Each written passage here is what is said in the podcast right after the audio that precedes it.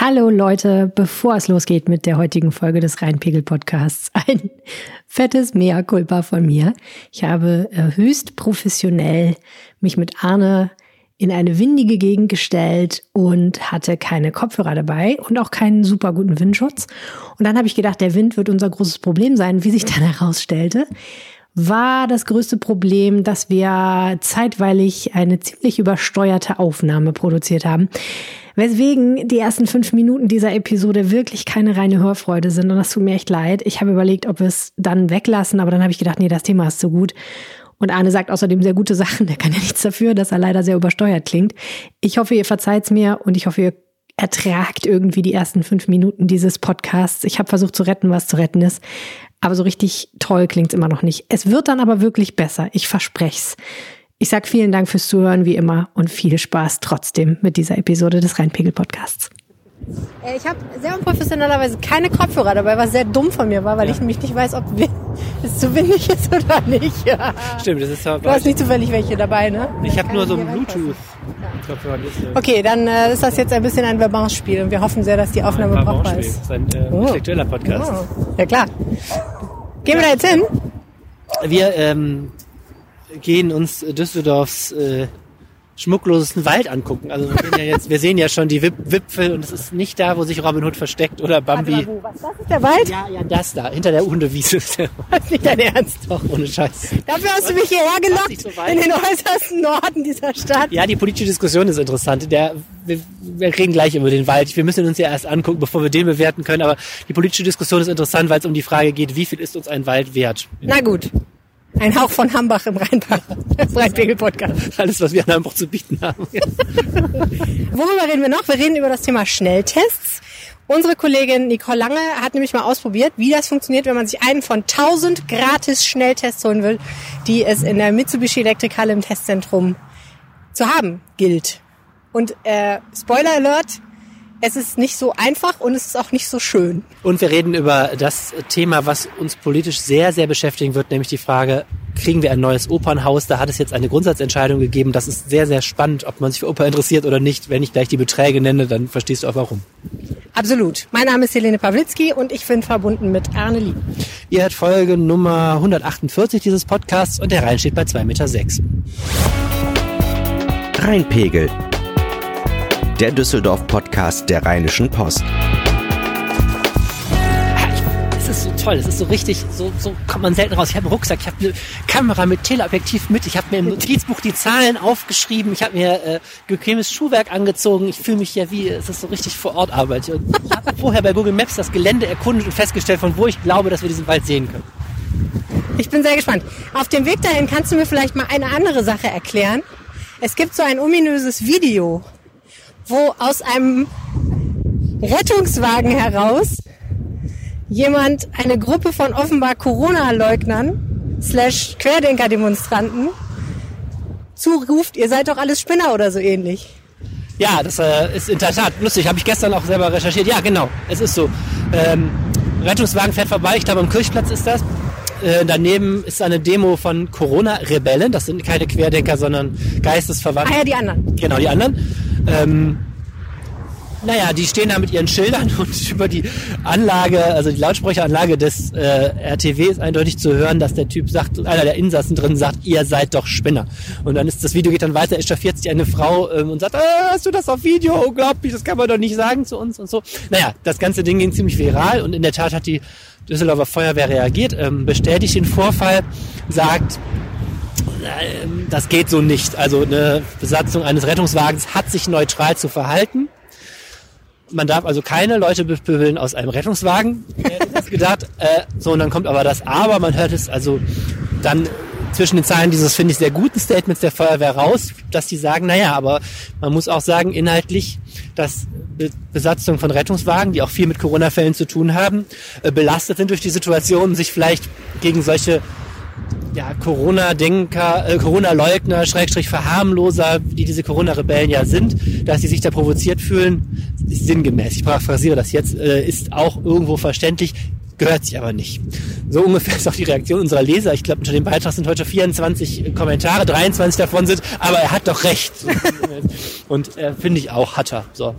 Ja, ich glaube, der Unterschied ist einfach, ne, benutzt du dein privates eigenes Megafon oder das, was oben auf dem Rettungswagen installiert ist? Genau, exakt. Das gehört sich nicht, äh, das ist schwierig, weil man ist in einer öffentlichen Rolle und das ist auch sehr wichtig, natürlich, dass Rettungskräfte und generell Menschen in Uniformen neu, politisch neutral sind, denn sie sind Vertrauenspersonen und man soll nicht das Gefühl haben, dass da jemand bevorzugt oder benachteiligt wird. In der Tat ist das ganz wichtig, dass das so ist. So, jetzt gehen wir hier vorbei an der Bushaltestelle Zeisigweg. Immer tiefer in den Wald, nein, äh, in Wald hört man hinter uns, also vor uns ist die A44, hinter uns ist eine Verkehrsstraße und da hinten starten Flugzeuge. Wir sind also mitten in einem Naturschutzgebiet im Grunde. Beste Voraussetzung für Podcastaufnahmen. Es weht auch noch ein heftiger Wind.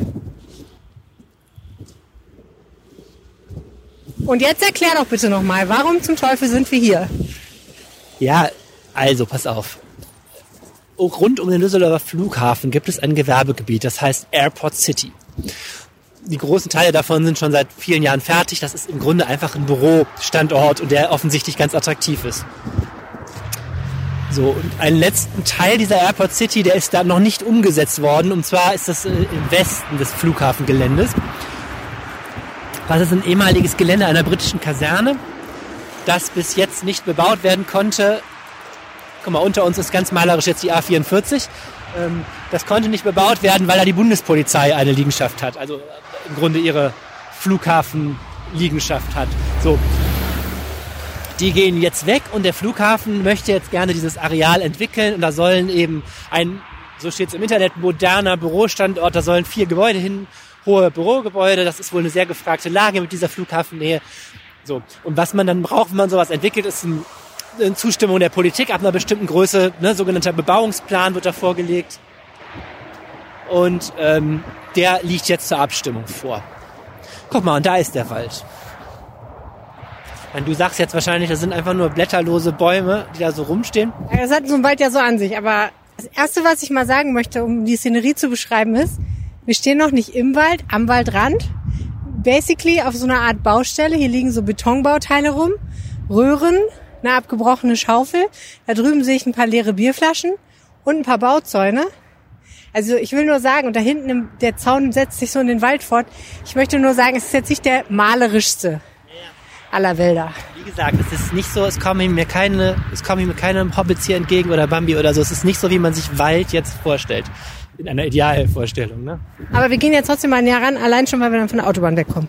Ja, aber jetzt mal unabhängig von der Frage, ob das ein schöner Wald ist, ähm, ist es so, dass es einfach ein Stück Wald ist an einer Fläche, die ähm, natürlich äh, in vieler Hinsicht sowieso schwierig ist. Der Flughafen ist eine sehr versiegelte Fläche. Das heißt, die ist auf der, auf der Hitzekarte der Stadt rot markiert. Also es wird hier sehr warm im Sommer.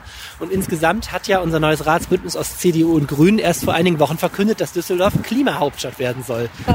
und da ist natürlich die Frage, ähm, rodet man hier rund 120 Bäume an dieser Stelle? Ist das was, was noch in die Zeit passt? Also hier stehen 120 Bäume. Man sieht auch sehr viel Brombeergestrüpp. Das heißt, hier kann man bestimmt im Sommer schön Beeren sammeln gehen. Ja, und man sieht vor allem, dass dieser Wald eingezäunt ist mit Stacheldraht, was ihn auch noch viel malerischer macht, weil er eben auf dieses Gelände der Bundespolizei jetzt ist. Da hinten im Hintergrund sieht man zwischen den Bäumen vorscheinen, das ist das Gebäude der Bundespolizei da hinten. Aha. Ähm, ja, also hier stehen so Bäume. Ich bin halt überhaupt kein Biologe. Man, ich habe mir sagen lassen, das Ganze sei so, so in schlechtem Zustand. Man müsste diese Bäume möglicherweise sowieso fällen. Also jedenfalls Laubbäume, das kann man schon mal sagen. Genau, jetzt das, genau, das kann man noch sagen. Das Laubbäume ist, ist eher nicht so besonders dicht bewachsen. Ist aber auch nicht direkt so. Also es sieht jetzt. Und es ist eine Elster da, ja. Ich meine, gut, eine Elster, ne? Okay, du warst aber gut im Bio. Das ist eine Elster? Du weißt nicht, wie eine Elster aussieht, Alter? Eine Elster ist doch das einfachste. Schwarz und weiß und groß. Jetzt weiß ich's. okay, das ist jetzt wirklich schockierend. Ich war sehr, sehr schlecht in Bio. Ich hatte so eine Not 4 minus mit Nachprüfung in Bio. Also insofern frag mich nicht, wie diese Bäume heißen. Die Prüfung lief dann so ab, dass sie diese Fotos von, von Tieren gezeigt haben und du musstest sagen, ob es ein Vogel oder ein Frosch ist. Genau genommen das Pantoffeltierchen, aber das führt jetzt zu weit. Okay, Pantoffeltierchen gibt's hier vielleicht auch. Ähm, also, Wer genau, ich habe es noch nicht ganz verstanden, wer genau will denn hier diesen Wald abräumen und gibt es überhaupt jemanden, der dagegen ist, ehrlich gesagt? Ja, also wie gesagt, erstmal ist es so, der Flughafen, dem das Areal gehört, möchte dieses Gelände ähm, entwickeln. Und da braucht er politische Zustimmung für. So, da wird jetzt länger drüber gestritten. Jetzt ist es so, am Donnerstag gibt es eine Sondersitzung des Ausschuss für Planung und Stadtentwicklung des Stadtrats, der ist eben zuständig für diese, für diese äh, Bebauungspläne. Und da ist es jetzt so, das schwarz-grüne Bündnis hat sich jetzt geeinigt. Äh, müssen wir das gleich nochmal in Ruhe erklären, nach längerem Streit. Na, nicht Streit, nach längerer Debatte. Und es gibt sehr, sehr lustig verteilte Rollen. Also die, die Hauptbaumschützer in diesem Fall in Düsseldorf sind gerade die FDP. Was ganz lustig ist, also kurz die FDP hat Zweifel, ob der Bürostandard gut ist und möchte lieber die Bäume schützen, während die Grünen sagen, man muss auch an die Arbeitsplätze denken und jetzt hier den Bürostandard entwickeln wollen. Das ist eine der Sachen, die diese Geschichte sehr unterhaltsam macht. Also die FDP sagt, brauchen wir eigentlich noch weitere Büros? Wir haben doch schon so viele und nach Corona braucht man die vielleicht auch nicht. Und die FDP verweist darauf, was habe ich gerade eben ja schon erklärt, dass es hier äh, ein Gebiet ist, das bei Hitzeperioden sich sowieso sehr stark aufheizt, weil es sehr stark versiegelt ist und deswegen eigentlich eine Stelle ist, wo man äh, so einen Wald, der ja für das äh, Stadtklima gut ist, ganz gut gebrauchen könnte. Okay, und ich meine, dass man hier keine Häuser oder irgendwas Nützliches bauen kann, wo Leute drin wohnen oder so, das leuchtet auch sofort ein. Das ist einfach zu laut. Ja, jetzt ist eben die Frage, was ist uns wichtiger? 120 Bäume an dieser Stelle ähm, zwischen Autobahn und Flughafen oder ähm, ein Bürostandort. Und das ist eben eine klassische politische Interessensdebatte. Natürlich ist es so, Arbeitsplätze sind super, braucht eine Stadt, die wie unsere Stadt gerade an der Gewerbesteuer knappst wegen Corona natürlich auch. Und natürlich muss man auch sagen, äh, erstmal jemand, dem so ein Gelände gehört, jetzt hier auch noch sogar einer zur Hälfte der Stadt gehörenden Firma, nämlich der Flughafengesellschaft, ähm, die hat natürlich auch ein Recht, sowas zu entwickeln. Auf der anderen Seite muss man auch sagen, wie gesagt, wir sind eine Klimahauptstadt, äh, möchte gern Klimahauptstadt, äh, müsste man nicht an so einer Stelle auch mal jetzt äh, einen Flock in den Boden rammen. Das ist etwas, was die Grünen natürlich äh, in eine ziemlich schwierige Situation bringt, weil die Grünen sind ja sehr nah an den Umweltverbänden und auch an der Baumschutzgruppe. Äh, und, und bei den Grünen ist zum Beispiel ein neuer Ratsherr der heißt Lukas Milcharek, der ist einer der Sprecher von Fridays for Future in Düsseldorf und der hat auch schon mal im Vorfeld gesagt, er will eigentlich, dass die Bäume erhalten werden. Also knackt und knirscht es bei den Grünen. Die haben eine Kooperation mit der CDU, die natürlich auch für Umweltschutz ist, der aber normalerweise so vom politischen Profil her die Arbeitsplätze, die hier entstehen sollen, etwas näher sind. Ähm, und da musste man sich auch, glaube ich, ganz schön in dieser Kooperation zusammenruckeln. Ich kann ja mal erzählen, wie das Ganze jetzt gelöst wird politisch. Also, wo wir stehen, also an der A44 wird ein breiterer Streifen erhalten. Also es werden nicht nur 25 Meter Baumstreifen zwischen Autobahn und dem Neubau erhalten, sondern 40 Meter. Teil 1 des Kompromisses. Teil 2 des Kompromisses ist, wenn du in Deutschland Bäume äh, fällst, musst du für Ersatzpflanzungen sorgen. Das ist vorgeschrieben. Jetzt war es in dem Fall so, die Ersatzpflanzungen sollten aber gar nicht in Düsseldorf sein, sondern in Langenfeld. Also hier fallen Bäume weg und die Langenfelder kriegen Bäume. Unfair. Jetzt ist es so, dass äh, die Ersatzpflanzung in Wittler stattfinden sollen, was ja auch nicht jetzt unbedingt hier in Steinwurfnähe ist, aber immerhin auch im Norden von Düsseldorf und immerhin in Düsseldorf. Also in der Nähe des Wasserwerks in Wittler werden jetzt neue Bäume gepflanzt für diese Exemplare, die hier verschwinden sollen deren Gattung du gleich bestimmen kannst, weil du ja in Bio besser bist. naja, und das dritte ist, jetzt hat man sich nochmal geeinigt, noch ein weiterer Kompromiss, weil die Grünen wollten jetzt noch ein bisschen mehr raushandeln, weil es auch ein bisschen öffentlichen Druck gab. Wir haben mehrfach auch darüber berichtet und die FDP, wie gesagt, schoss nach vorne und äh, hatte viel den Grünen ökomäßig in den Rücken, könnte man sagen. Und ähm, jetzt ist der dritte Teil des Kompromisses. 100 Bäume werden hier vor Ort neu gepflanzt, weil die Bäume, die hier stehen, ja in nicht so gutem Zustand sein sollen. Ähm, also auf dem, auf dem Waldstück, was hier bleibt, kommen jetzt einfach mehr Bäume hin und die Gebäude werden etwas kleiner. Das ist, so, das ist äh, die Art, wie jetzt hier die Kommunalpolitik versucht, dieses, diesen Konflikt zu lösen. Na gut, okay. Ich meine, was ist denn jetzt, du bist ja jetzt hergekommen, auch nochmal, um dir einen Eindruck zu verschaffen. Hast du den Eindruck, dass das ein sinnvoller Kompromiss ist? Jetzt nur mal anhand dieses Bildes, was sich uns hier bietet? Ja, also erst da muss man sagen, das ist eigentlich irgendwie kein Wald, das ist ja mehr so ein etwas größerer Garten mit mit struppiges mit Strupp, mit Strupp, Strupp, mit Strupp, struppiger Garten irgendwie. Es ist äh, jetzt nicht so, dass man sagt, das ist wie der Grafenberger Wald äh, und diese, Also nicht wie Hamburg, ne? Also es ist nicht wie ja, mit tausend alten keine, Eichen und so. Ich habe noch keinen Baumhaus entdeckt irgendwo. Ähm, aber es ist natürlich, ich finde, die Debatte ist trotzdem sehr wichtig, weil Düsseldorf eben auch eine Stadt ist, die natürlich stark versiegelt ist, die sowieso eng ist. Wir haben nicht diese Ausgleichs riesengroßen Grüngürtel jetzt in der Stadt. Und ähm, ich finde es sehr wichtig, damit bedacht vorzugehen, sagen wir es mal so. Ich finde es sehr gut, dass das so diskutiert wurde und ich, ich glaube, das ist auch sehr wichtig an dieser Stelle. Letzter Satz. Ich finde, das ist ein Thema, auch deshalb fand ich es so interessant, was uns in den nächsten Jahren zunehmend prägen wird. Das spürst du jetzt schon. Wenn du in Düsseldorf einen Bürostandort entwickeln willst, das tun wir beide nicht, aber sicherlich andere Menschen, ähm, das Klima, das politische Klima hat sich da sehr stark gedreht, weil Klimaanpassung, also Klimaanpassung bedeutet ja, es gibt einen Klimawandel, wir müssen die Stadt darauf einstellen und eben auch der Versuch, einen weiteren Klimawandel zu verhindern, politisch immer weiter oben auf der Agenda stehen und jedes Vorhaben steht jetzt unter so einem Vorbehalt, dass man es daraufhin auch überprüft. Und ich glaube, dass es immer schwerer sein wird, eine solche Baumfläche zurechtzuschneiden, egal jetzt, ob es die beste der Stadt ist oder ob ein paar Bäume, auf die man vielleicht auch verzichten kann. Aber das Beispiel zeigt natürlich auch, dass es nicht unmöglich ist. Das haben ja manche auch befürchtet, als dieser Klimanotstand ausgerufen wurde, dass sie sagen, da können wir ja gar nichts mehr machen, weil immer nur aufs Klima geachtet wird und das scheint ja dann doch nicht so zu sein.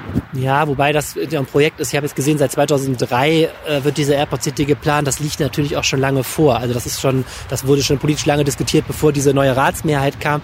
Ähm, ob das jetzt schon die neue Handschrift ist, weiß ich nicht. Auf jeden Fall ist es so zwischen CDU und Grünen, äh, da mache ich jede Wette, wenn es zwischen denen richtig knallt, dann wegen so einer Frage. Alle Sachen von Flughafenausbau, Hafenausbau, also Reißholz jetzt, ähm, oder solche Sachen, das ist echt so eine Sollbruchstelle, glaube ich, dieser Kooperation, weil die Grünen können an irgendeiner Stelle dann nicht mehr, denen fallen ihre äh, getreuesten äh, Interessensgruppen dann irgendwann in den Rücken und das wird sehr spannend, wenn es da mal äh, hart auf hart kommt, wie dieses Bündnis dann zu solchen Kompromissen kommt. Wir haben ja gerade gesehen, da ist eine Menge auch im Detail dann zu diskutieren. Jetzt denke ich natürlich die ganze Zeit darüber nach, wie ein Bürogebäude aussehen würde, das wir zusammen planen. Wollen wir uns mal ins Auto setzen für den zweiten Teil des Podcasts? Auto? Ja, weil das da nicht so weht und nicht so laut ist. So, zurück in der Windlosigkeit des Autos. Hast du eigentlich mal schon mal so einen Schnelltest gemacht? Ja. Ähm, ich fand es total witzig. Bei uns gibt es hier auch eine Apotheke an der Ecke. Ne? Es gab da diese Riesenaufregung, dass Aldi die äh, ab Samstag mal verkauft hat und so. Unsere Apotheke hatte die schon Tage vorher. Das hat keiner gemerkt. Ernsthaft? Ja, die liegen da einfach rum. Die du, du meinst Selbsttests? Ja, so Selbstschnelltests. Ach so, echt? Ja. Wo ist denn die Apotheke? Welche ist das? Ich will da auch. Pass auf, ich bin am Samstagmorgen früh aufgewacht, zufälligerweise, und dachte mir, ach super, ist dazu, dass ich nicht mehr schlafen kann, aber dann kann ich ja mal kurz rüber zu Aldi flitzen und so ein paar Selbsttests kaufen, weil wir nämlich äh, gebrauch, welche gebraucht hätten. Und dann war ich um kurz nach acht da, die machen um acht auf. Ja. Rate mal, was ausverkauft war. Ja, aber die hatten nur, nur zehn Stück pro Filiale oder sowas. Grotesk. Ja, und jetzt kommt ja das Ding jedenfalls, dass wir gar keine Selbsttests mehr kaufen müssen, weil die Stadt testet uns ja jetzt oder wir können uns auf Kosten der Stadt da irgendwie testen lassen. Ja, ja sagen wir so, äh, unsere Kollegin Nicole Lange hat das ausprobiert und ich habe mit ihr darüber gesprochen und ganz einfach ist es natürlich nicht. What's up? Zu viel Viva geguckt. Nee, was war das? Bravo TV, wo die jetzt immer gesagt haben? ich weiß nicht, irgendwie sowas war das. Herzlich willkommen, Nicole Lange, zurück im Rheinpegel-Podcast. Hallo. Die erste Frage ist natürlich die wichtigste. Negativ oder positiv? ähm, negativ. Ich äh, habe kein Corona, zumindest äh, nicht in einem Maße, dass der Test ausgeschlagen hätte. Sehr gut. Viele Menschen verzehren sich ja geradezu danach, dass sie endlich mal so einen Test machen können. Und du hast es schon geschafft. Und zwar als Teil deiner Berichterstattung. Du hast getestet, wie das denn so ist mit den Tests. Genau. Also wobei als, als Teil meiner Berichterstattung äh, ja, also wobei ich natürlich auch einfach ganz normal Bürgerin dieser Stadt bin und Anspruch auf äh, einen kostenlosen Schnelltest in der Woche habe und äh, das deswegen sowieso natürlich dann auch gemacht hätte, ähm, wenn es die Möglichkeit gibt. Das äh, hilft uns ja allen, wenn wir einfach Bescheid wissen, ob wir Corona haben oder nicht.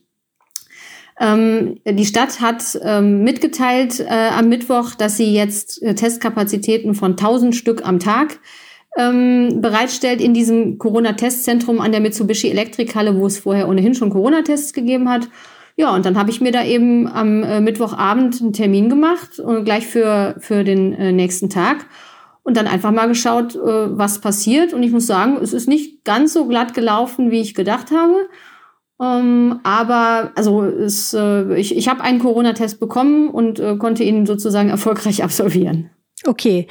Anspruch und Wirklichkeit sind ja zwei verschiedene Dinge, muss man leider sagen. Also wir haben in Düsseldorf ja, weiß ich auch nicht, 600.000 Menschen und äh, ja, 1000 Schnelltests kann man da machen. Das ist natürlich toll.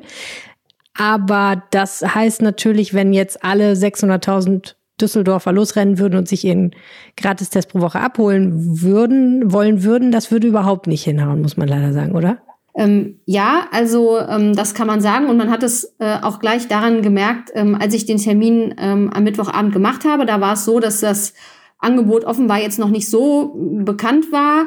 Ähm, wir hatten dann halt ähm, auf RP Online auch eine Meldung dazu gemacht. Und ich denke, das haben dann schon einige Leute gelesen. Dann lief das so langsam äh, an.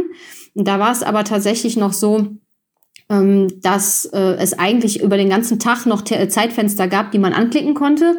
Und als ich dann ähm, am Donnerstagnachmittag nach meinem äh, Corona-Test nochmal geschaut habe, da war jetzt, da war schon kein Angebot mehr verfügbar für die kommenden Tage. Also da hätte ich mir jetzt nicht schon irgendwie einen nächsten Test für kommende Woche sichern können oder so, sondern äh, da war dann wirklich alles an Tests ähm, weg. Also diese 1000 Tests reichen natürlich nicht für 600.000 Düsseldorfer. Also wenn man äh, rechnet, dass man an sechs Werktagen da testet ähm, und das wären dann also 100.000 äh, Düsseldorfer am Tag. Na gut, dann will nicht jeder jede Woche diesen Test in Anspruch nehmen ähm, und bei einigen, einige sind wahrscheinlich auch nicht so mobil, dass sie dahin könnten etc. Und es gibt ja auch dezentrale Testmöglichkeiten oder zumindest soll es die ja geben. Ähm, aber ja, insgesamt kann man sagen, diese 1000 Tests sind definitiv nur ein Tropfen auf den heißen Stein. Und wie war's? Ähm, der Test, naja, ich will es mal so sagen, ähm, ich würde den Leuten in diesem Schnelltestzentrum äh, dringend anraten, dass sie die Tür zumachen, also dass, damit die Wartenden nicht hören, was die Leute sagen, die gerade da drin sind und diesen Nasenabstrich bekommen. Denn ähm, ja, es ist nicht schön, wenn du da stehst und weißt, du bist die Nächste und dann hörst du, wie jemand so, also ich mache das Geräusch jetzt nicht nach, aber ich sage mal ein lang anhaltendes Stöhnen von sich gibt. Oh Gott und anschließend sagt, ähm, ja, also es gibt ja jetzt doch angenehmeres und ähm, naja, also es war jetzt auch nicht die Hölle, aber es ist schon der, der Mensch, der das da äh, gemacht hat, das war ein netter, freundlicher Mann, der das sehr routiniert gemacht hat und bestimmt auch nicht unsanfter, als es nötig ist. Aber ein langes Stäbchen in die Nase geschoben zu kriegen, ist wirklich kein Fest. Ja, wobei, ich habe das neulich mal gehabt bei einer, die hat das bei mir gemacht und die hat das sehr, sehr gut gemacht. Es hat wirklich fast gar nicht wehgetan. Und ich glaube persönlich, das muss es auch nicht, wenn man es langsam und vorsichtig macht. Und äh, manchmal habe ich das Gefühl, also es war mein dritter Test und das ersten beiden Male war es wirklich sehr unangenehm und da schossen mir die Tränen in die Augen. Beim dritten Mal war es so, dass ich gedacht habe, okay, so geht es also auch. Also ich glaube schon, dass man es auch anders machen kann. Aber viele sind da vielleicht nicht ganz so sensibel, wie man sich das wünschen würde. Na gut, okay, abgesehen jetzt davon, dass so ein Test an sich nicht vergnügungssteuerpflichtig ist, wie ist denn die Organisation ansonsten so? Ja, da sagst du was. Also wir haben jetzt im Grunde das äh, Ganze von hinten aufgerollt, denn äh, noch auffälliger als jetzt, dass so ein Test keine, keinen Spaß macht, war wirklich, dass auch das Warten keinen Spaß macht. Also ähm, der Begriff Schnelltest war zumindest am Donnerstagmittag, als ich da war, ich sage mal vorsichtig, ähm, nicht ganz zutreffend, also das Wort schnell. Denn ähm, es war so, dass wenn man dann um die Ecke bog, nachdem man geparkt hatte, es ist also nicht äh, so ein Drive-In, wie das sonst bei den, ich sage mal, normalen Corona-Tests ist, sondern zum Schnelltest parkt man halt sein Auto und, und geht dann zu Fuß zum Test. Und da ist es dann so, du biegst um die Ecke und denkst nichts Böses und siehst dann eine lange Schlange von Menschen, die natürlich vielleicht noch ein bisschen länger wirkt, weil natürlich die Leute alle ordentlich Abstand äh, halten ähm, und die dann auch weit in den Südpark hineinreicht, ähm, wo du dann gar nicht abschätzen kannst, wie lange es dann dauert. Also es gedauert hat es tatsächlich ähm, etwa eine Stunde, also gegenüber dem Termin, den man eigentlich gehabt hätte. Und man war halt so zehn Minuten vorher, also war ich zumindest da, wie man das halt so macht, wenn man pünktlich sein möchte.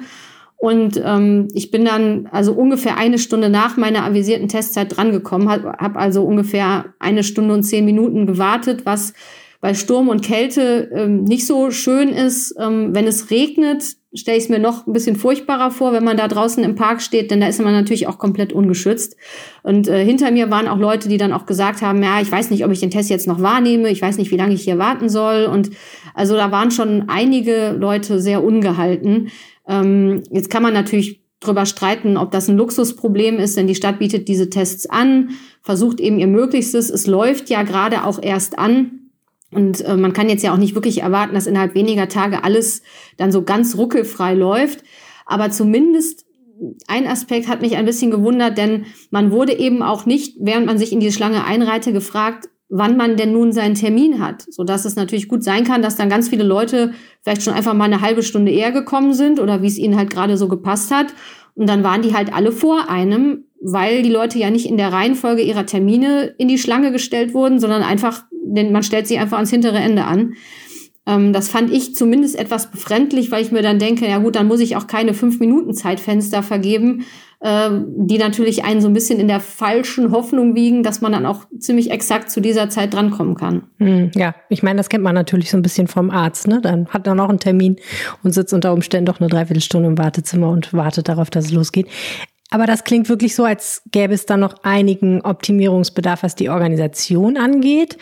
Was mich ja brennend interessiert, ist ehrlich gesagt auch, wie kontrolliert denn die Stadt oder das Testzentrum, dass ich da nur einen kostenlosen Corona-Schnelltest pro Woche mir abhole und nicht jeden Tag auftauche? Das ist eine gute Frage. Also ähm, ich vermute, ähm, ohne dass ich das jetzt belegen könnte, ähm, dass du natürlich, also du musst ja dich online anmelden und da musst du schon auch alle deine Daten eingeben, also eine E-Mail-Adresse, eine Telefonnummer, deine komplette vollständige Adresse.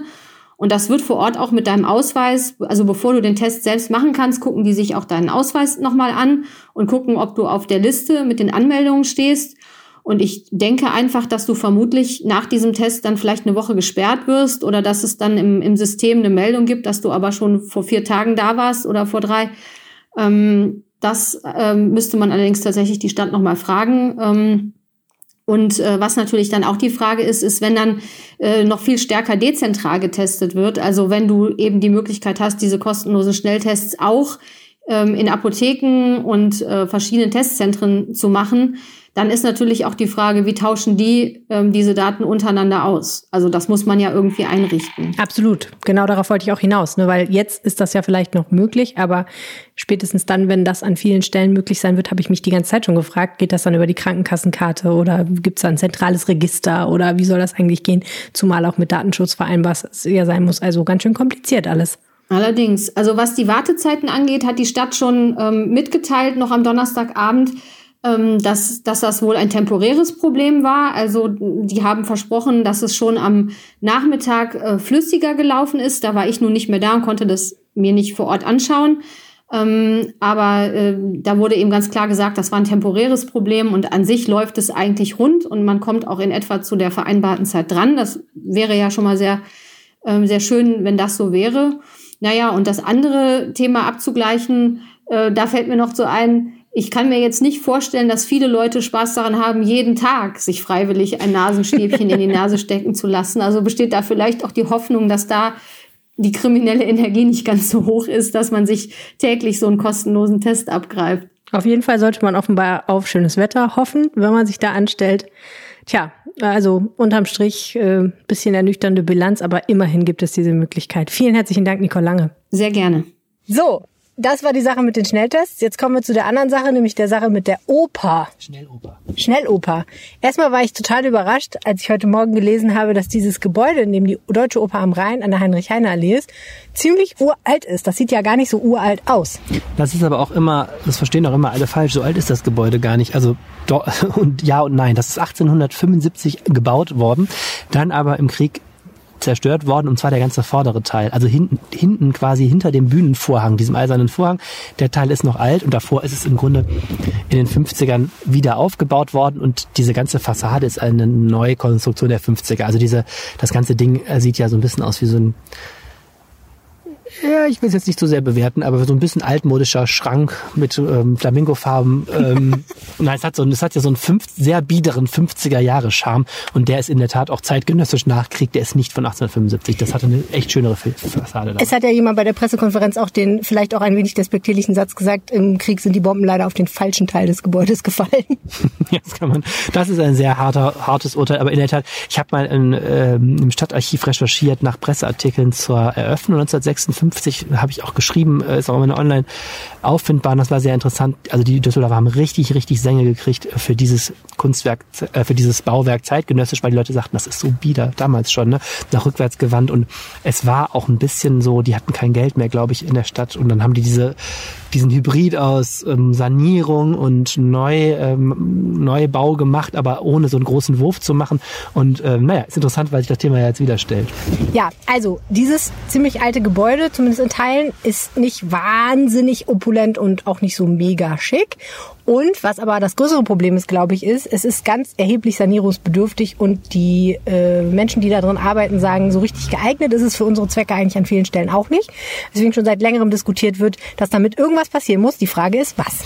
Genau, es kommen zwei Sachen zusammen. Das eine ist, das Gebäude ist wirklich richtig, richtig marode. Also das Foyer zum Beispiel, ist ja vorne so ein da sieht man, da sind so schöne hohe Fenster, wenn abends Vorstellung ist, ist das beleuchtet vorne das Foyer. Das ist so, dieser Gebäudeteil ist so statisch geschädigt, dass die da ja so Stützbalken eingezogen haben. Das sieht schon echt dramatisch aus.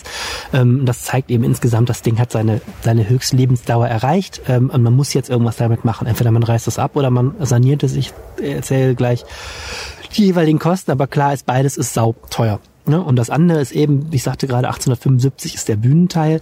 Heute baut man Opern anders, vor allen Dingen was die, die Bühnenmaße angeht. Also es fehlt also eine zweite Seitenbühne, ne? das, wo du so die Kulissen zur Seite ziehst. Das geht nur, wenn du auf die Bühne guckst, nach links, aber nicht nach rechts.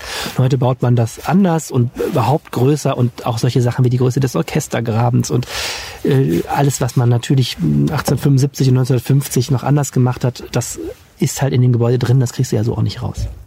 Okay, also die Frage stellt sich ja tatsächlich, abreißen, irgendwo neu bauen, und zwar entweder am selben Ort oder woanders, oder sanieren. Jetzt gibt es eine Entscheidung. Der erste. Genau, gibt ja eigentlich drei Optionen. Also ein nicht so kulturell beschlagener Kollege von uns sagte gestern in der Konferenz, nachdem wir die Summen für beide Möglichkeiten äh, genannt hatten, es gäbe auch die Möglichkeit, die Oper vielleicht auch einfach ganz zu schließen. das ist, wird nicht diskutiert. Es gibt einen kompletten politischen Konsens, dass Düsseldorf weiter ein Opernhaus und ein Ballett haben soll. Und damit stellt sich eben die Frage, wo das Ganze soll. Und dann gibt es jetzt eben eigentlich zwei Optionen. Entweder man saniert dieses Schmuckstück aus den 50er Jahren nochmal. Ähm, das ist tendenziell momentan mehr oder weniger vom Tisch. Und zwar de deshalb, weil es überhaupt nicht billiger würde als ein Neubau, sagen zumindest die Gutachten. Also die sogenannte Basissanierung. Das würde bedeuten, man lässt alles von den Ausmaßen, was ich gerade gesagt habe, mehr oder weniger so wie es ist und macht nur so das Nötigste ähm, kostet 457 Millionen Euro nach jetzigem Stand. Großes Problem da ist aber, Sanieren im Bestand ist immer gefährlich und bei solchen Spezialgebäuden sehr. Ähm, man sieht das gerade in Köln, die haben ja so ein großes, ich glaube, das ist eine Kombination aus Schauspiel und Oper ähm, mit wirklich deutschlandweit beachteten Kostensteigerungen, weil die das Problem haben, da passen dann die Leitungen nicht mehr durch die Leitungsschächte von damals, weil heute andere Anforderungen sind.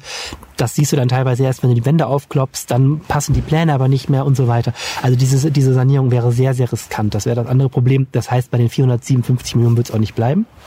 Ähm, du hättest halt das Problem, an der Stelle, wenn du die Oper einmal zumachst, um die zu sanieren, machst die wieder auf, haben die alten technischen äh, Anlagen keinen Bestandsschutz mehr. Das heißt, du musst eh die ganze Haustechnik aktualisieren. Dadurch kannst du aber das Opernhaus gar nicht auf der Fläche lassen. Also du müsstest alleine, um die neue Haustechnik unterzukriegen, in den Hofgarten den Altbau noch erweitern. Also auch das wäre ein großes Problem.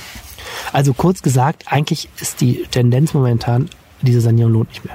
Okay, das heißt, zu machen, irgendwo anders neu errichten. Ja, es gibt ja zwei Möglichkeiten. Entweder du mm, sanierst, äh, du, du errichtest das neu am selben Standort. Also ne, dieser Heinrich-Heine-Allee mit Rückseite zum Hofgarten. Das gilt als relativ unwahrscheinlich. Erstens, weil das relativ teuer wäre an der Stelle. Und zweitens, weil du das Problem hast, du musst die Oper in den Hofgarten nach hinten erweitern. Und das ist ein sehr kritisch. Hofgarten ist eine der großen, berühmtesten Stil Grünanlagen der Stadt. Und das Ratsbündnis aus CDU und Grünen hat eigentlich schon im Kooperationsvertrag mehr oder weniger klar gesagt, der Hofgarten wird nicht angetastet. Da steht zwar nicht explizit auf die Oper gemünzt, aber das heißt eigentlich mit anderen Worten, du kannst ein Opernhaus von modernen Ausmaßen an die Stelle gar nicht machen, da hast du nicht den Platz zu. So, dann könntest du also entweder da im Hofgarten neu bauen, das würde 716 Millionen kosten, so die aktuelle Schätzung, oder du baust irgendwo an einer anderen Stelle der Stadt. Und da bist du mit schlappen 650 Millionen am Ziel. Also ein bisschen günstiger. Wobei ich mich dann frage, wo zum Teufel soll man denn dann ein Opernhaus hinbauen? Weil wenn man nicht weit weggeht von der Innenstadt, da ist doch nirgendwo eigentlich wirklich Platz, oder? Ja, jetzt kommt der Teil, der richtig interessant ist. Also an der Stelle, wenn man jetzt, also erstmal wurde jetzt die Frage ziemlich deutlich entschieden, es soll einen Neubau geben. Also Oberbürgermeister Stefan Keller hat klar gesagt, es spricht alles für einen Neubau und ich glaube, politisch gibt es auch einen breiten Konsens für. So, und jetzt beginnt der Prozess, wie eigentlich? Das soll bis Ende des Jahres Grundsatz beschlossen werden. Also, ach, das sind jetzt tausend Fragen, die sich stellen. Wie soll denn diese Oper überhaupt aussehen? Ne? Ähm, momentan ist auch äh, so zeitgenössisch, sagt man immer, man will nicht mehr so ein Haus, was dreimal die Woche abends für zwei Stunden bespielt wird, ansonsten sonst leer steht, sondern du willst auch eine Nutzung tagsüber drin haben. Was kann das sein? Ne? Und das entscheidet ja auch darüber, wie viel Platz du brauchst und wo das sein soll. Ähm, so, dann ist auch die Frage, was will man da jetzt, äh, ein architektonisches Highlight oder will man doch eher es kostengünstig haben? Und dann ist natürlich auch die Frage, welche Grundstücke stehen zur Verfügung.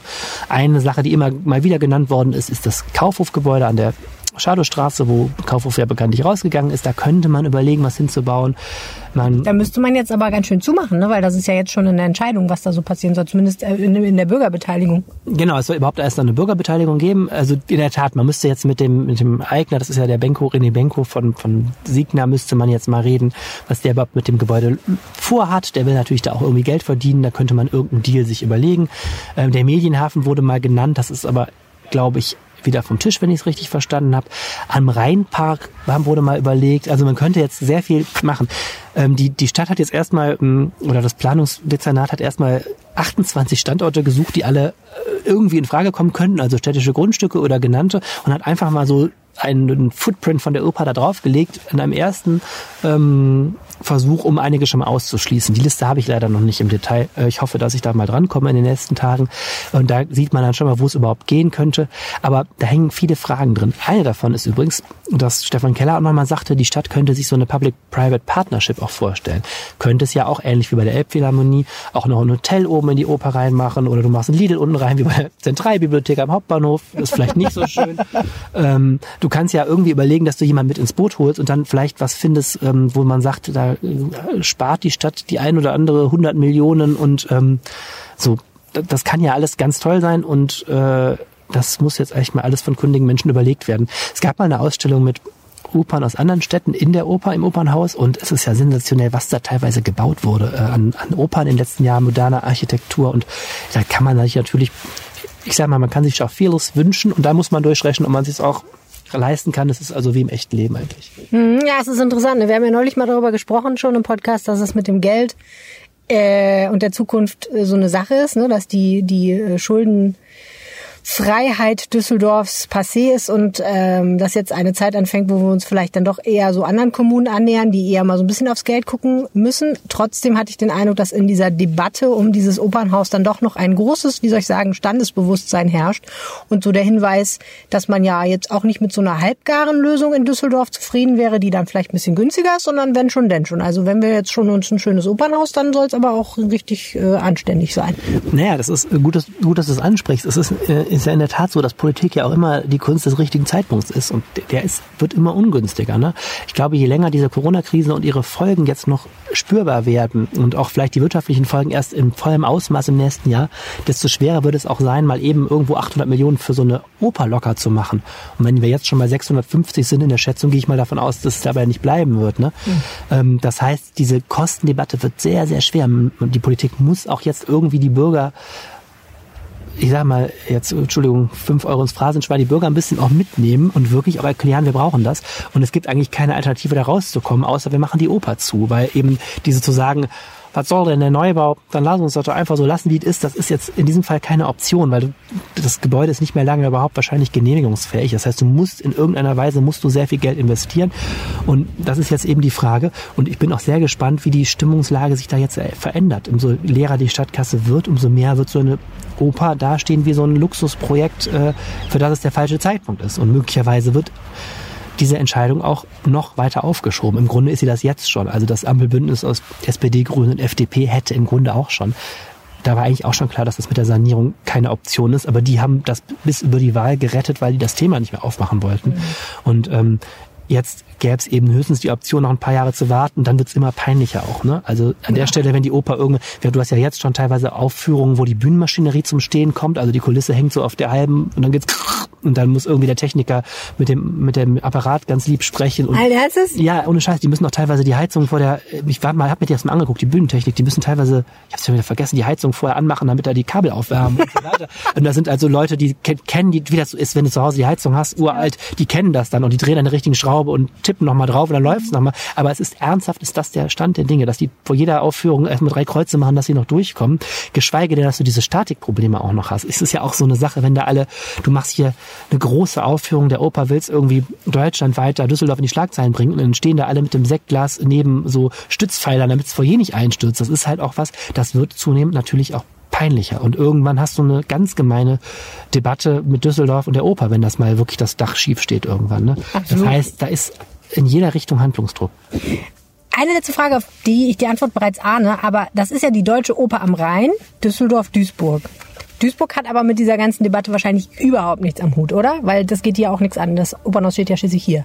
Nee, das geht hier ein bisschen schon natürlich was an, ähm, aber es ist so, du hast recht, diese äh, sehr traditionsreiche ähm, Theater, also Opern eher mit Duisburg, die ja seit der Eröffnung dieses alten Opernhauses schon besteht und deswegen immer so ganz gepflegt wird, bezieht sich eben darauf, dass man die Produktion zusammen macht und, und äh, die Bühnenbilder hin und her karrt. Also zum Beispiel hat Duisburg dieselben Bühnenmaße wie Düsseldorf, aber in der Tat, das Opernhaus ist jeweils Sache der Kommunen.